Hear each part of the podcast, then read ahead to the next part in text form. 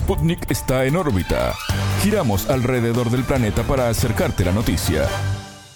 Bienvenidos al informativo de Sputnik en órbita. Desde Montevideo los saludamos. Somos Natalia Verdún y quien les habla, Alejandra Patrone. Es un gusto recibirlos. Comenzamos con los titulares. Comienza en órbita. Una selección de noticias para que sepas lo que realmente importa. Titulares.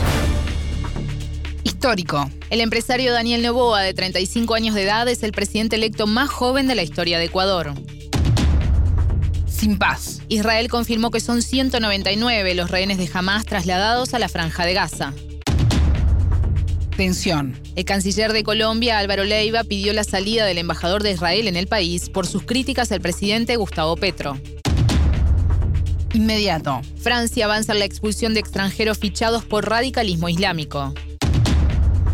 Dos potencias. En Pekín se reunieron los ministros de Exteriores chino, Wang Yi, con su homólogo ruso, Sergei Lavrov. Recta final. Los presidenciables argentinos iniciaron sus actos de cierre de campaña para las elecciones del domingo 22. Estos fueron los titulares. Vamos ahora al desarrollo de las noticias. El mundo gira y en órbita te trae las noticias.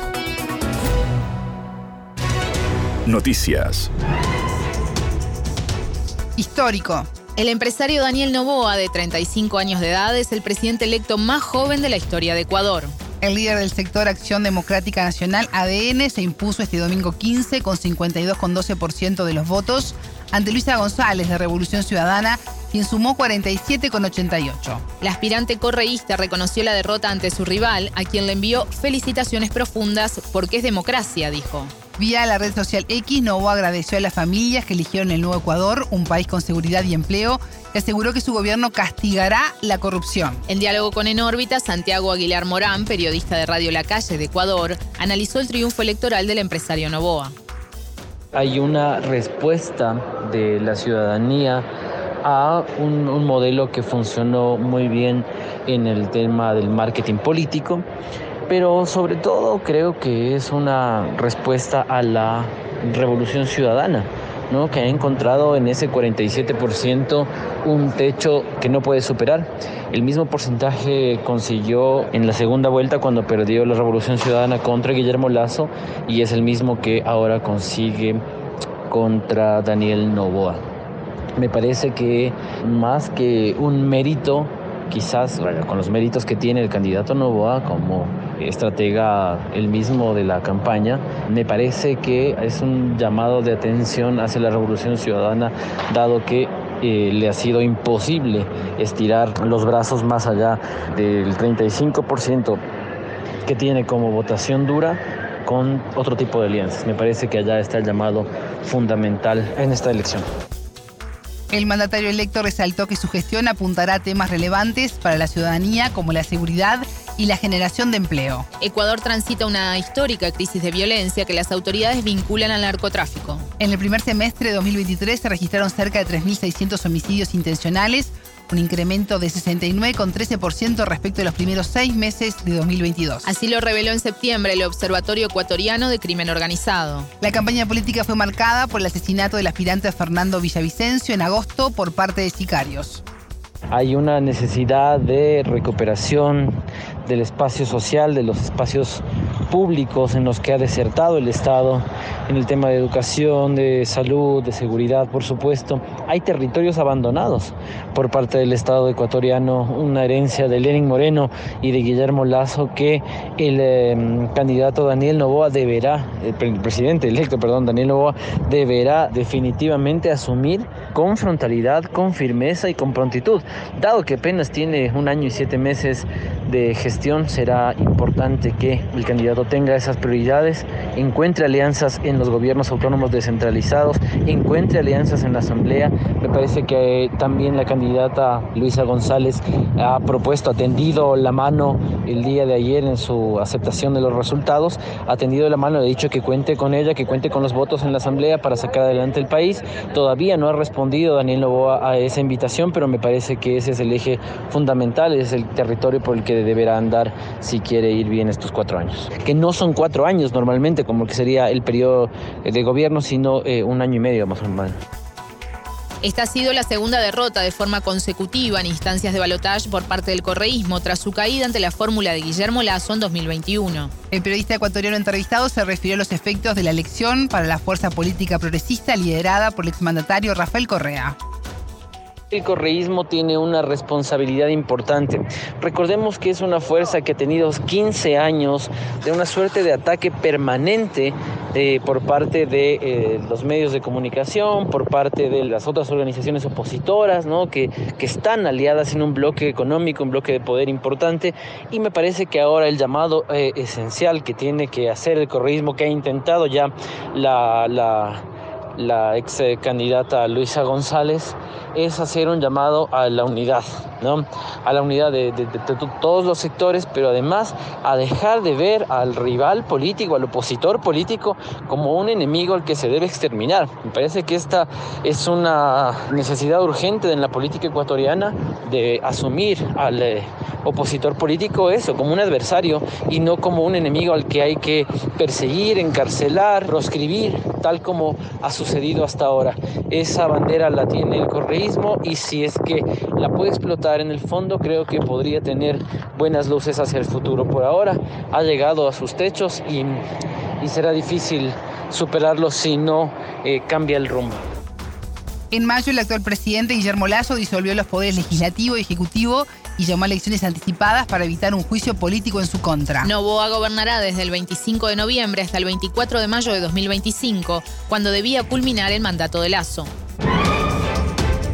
Sin paz. Israel confirmó que son 199 los rehenes de la organización islamita Hamas en la franja de Gaza. Los ataques israelíes en enclave dejaron a más de un millón de desplazados palestinos en apenas nueve días según informó Naciones Unidas. En tanto, Israel continúa sus preparativos para realizar una operación militar terrestre en el norte de Gaza, zona controlada por Hamas. El primer ministro Benjamín Netanyahu subrayó este lunes 16 que su país destruirá al movimiento palestino. Por su parte, el ministro de Defensa, Yoav Gallant, dijo que el ejército llegará a todos los túneles de la milicia. Será una guerra poderosa, mortífera, precisa, y cambiará la situación para siempre, agregó. Tanto el país judío como jamás negaron informaciones sobre un posible alto el fuego.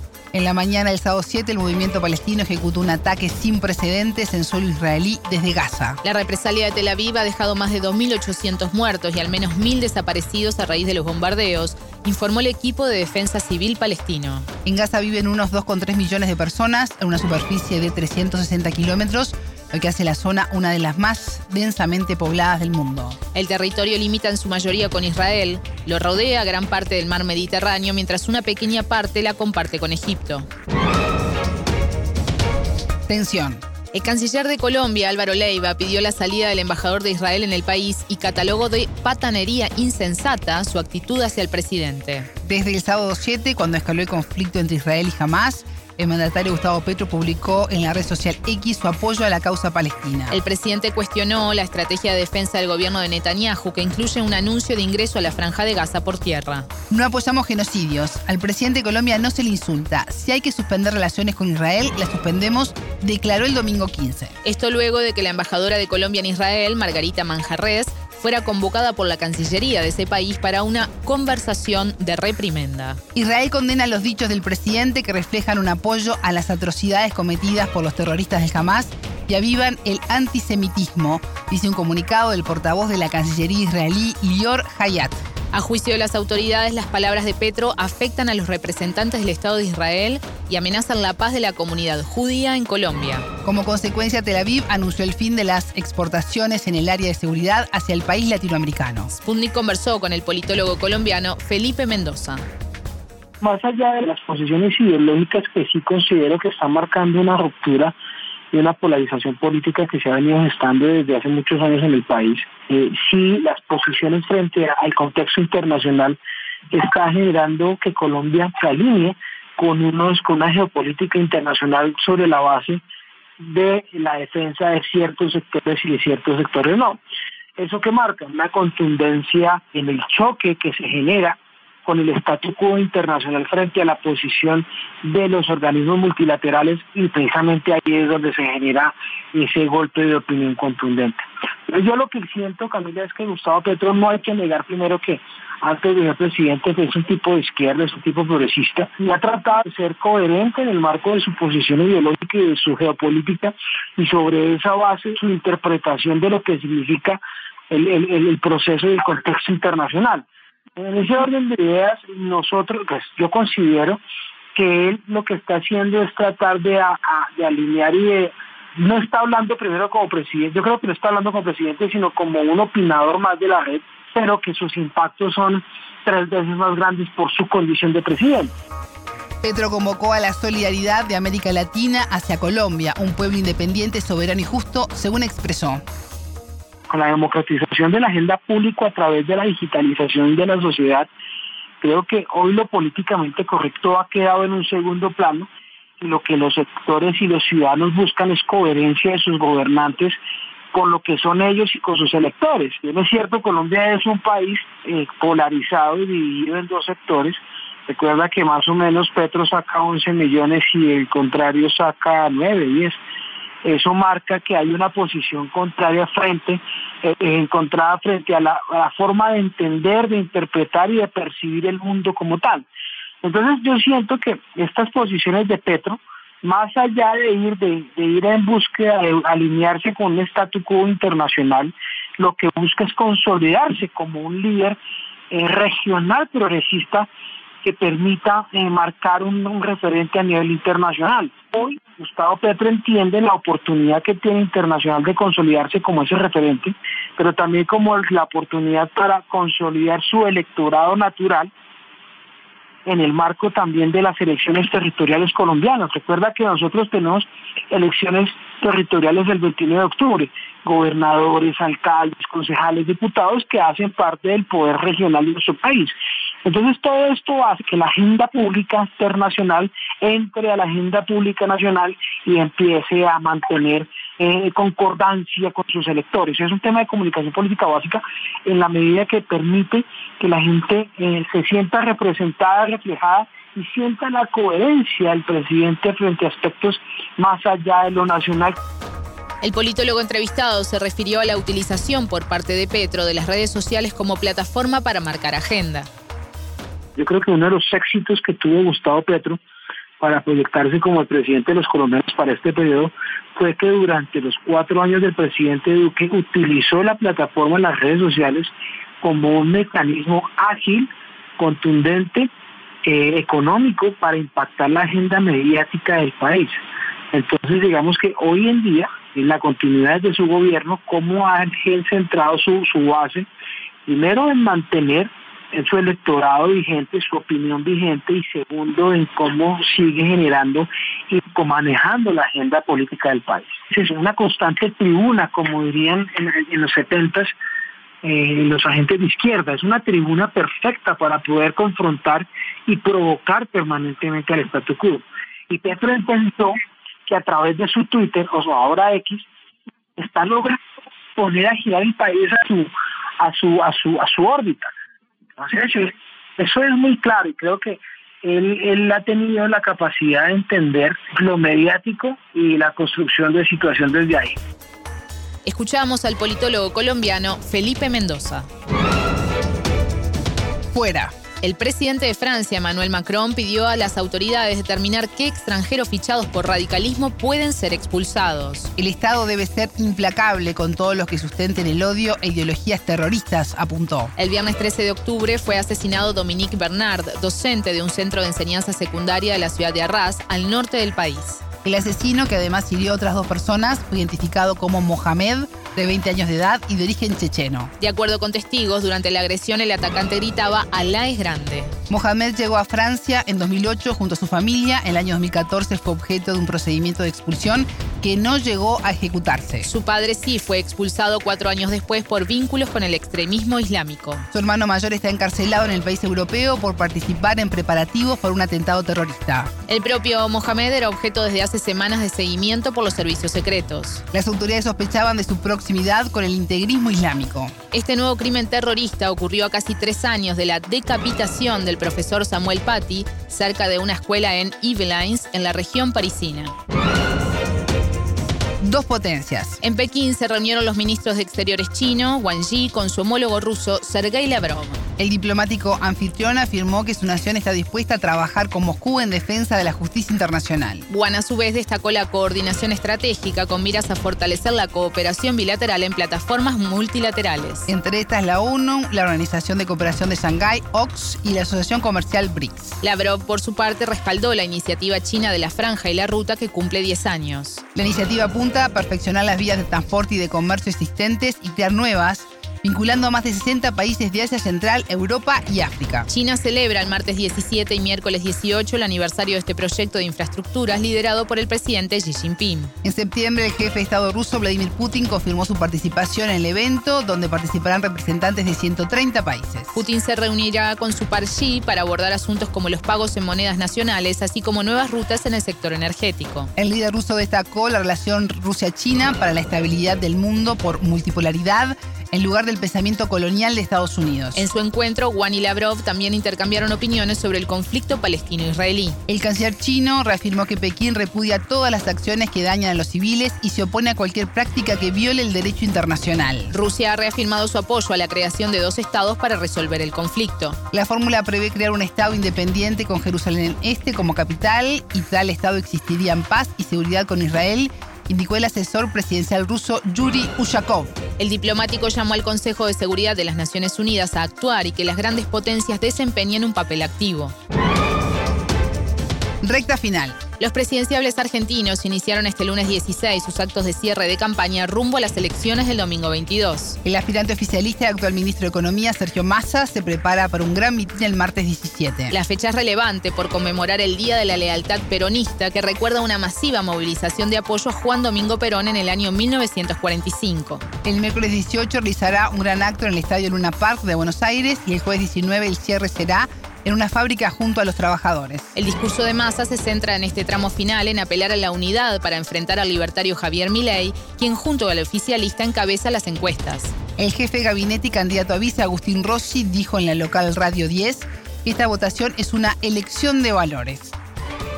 Cuando nosotros planteamos gobierno de unidad nacional o cuando Sergio lo plantea, eh, siempre hay una tentación de ponerle nombre y apellido.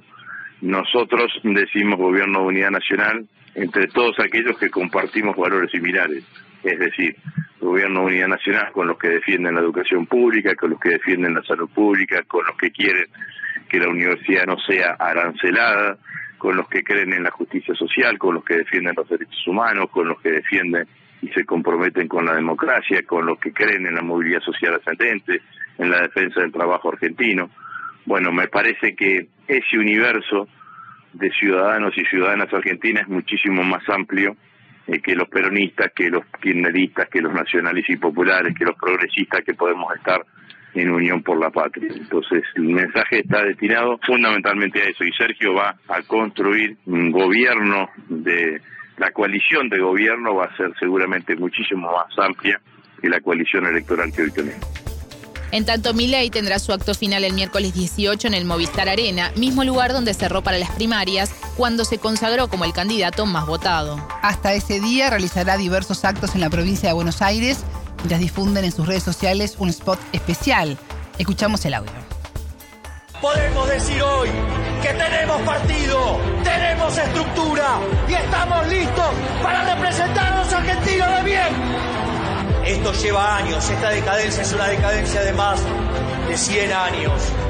Cuando la Argentina entró al siglo XX, era el país más rico del mundo. Argentina tenía una de las monedas más sólidas del mundo. Sin embargo, la clase política decidió que la riqueza de los argentinos tenía que estar en las manos de ellos.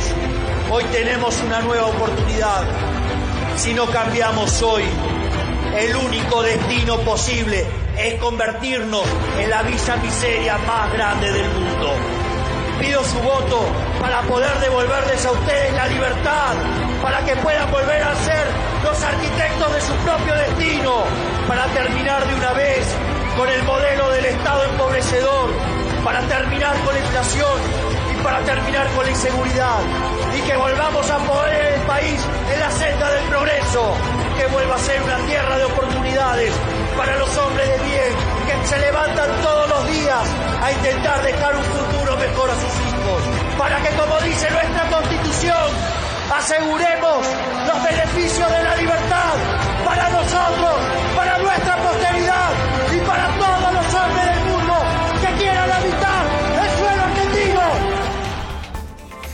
Por su parte, la candidata Patricia Bullrich, tercera en las encuestas de intención de votos, este lunes 16 se presentó en la ciudad de Buenos Aires junto a Horacio Rodríguez Larreta. El jefe de gobierno de esa ciudad ya fue confirmado como el aspirante, como eventual jefe de gabinete.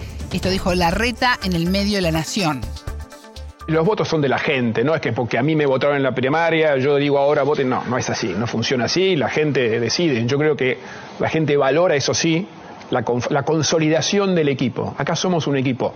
¿No es cierto? Un equipo que, insisto, va más allá de Patricia y yo, sino todos aquellos que vienen trabajando con nosotros. Con lo cual yo creo que la gente valora eso, el equipo, la capacidad de gobierno, diputados, senadores, gobernadores, gente con experiencia, con capacidad de gobernar en la seguridad, en la economía. Eso es lo que valora, no es que yo traigo los votos, eso no existe, no existe. Yo creo que tenemos que respetar a la gente, cada uno es en ese sentido mucho más independiente. Yo estoy convencido de que vamos a ganar el domingo, si, si hay que ir al balotaje, como sea, Patricia va a ser la presidenta el 10 de diciembre porque la Argentina necesita un cambio, Luis, un cambio, y los que podemos llevar adelante el cambio somos nosotros, somos juntos por el cambio. Y creo que de vuelta este trabajo conjunto es una expresión más de la consolidación de un equipo que viene trabajando hace mucho, juntos, con experiencia, en el gobierno nacional, en la ciudad, a lo largo del país, con radicales, con gente del PRO, algunos que vienen del, del peronismo como Miguel Pichetto, otros de la coalición cívica. Eso es un equipo. Y eso es lo que la gente, estoy convencido que va a votar ahora Bullrich hará su acto final en Lomas de Zamora, localidad en el centro del debate porque su ex intendente, Martín Insaurralde, y ex jefe de gabinete de la provincia, es investigado por corrupción. Hasta aquí en órbita. Pueden escucharnos todos los días a las 18 horas de México, las 21 de Montevideo y las 0 GMT por spundinews.lat. En órbita.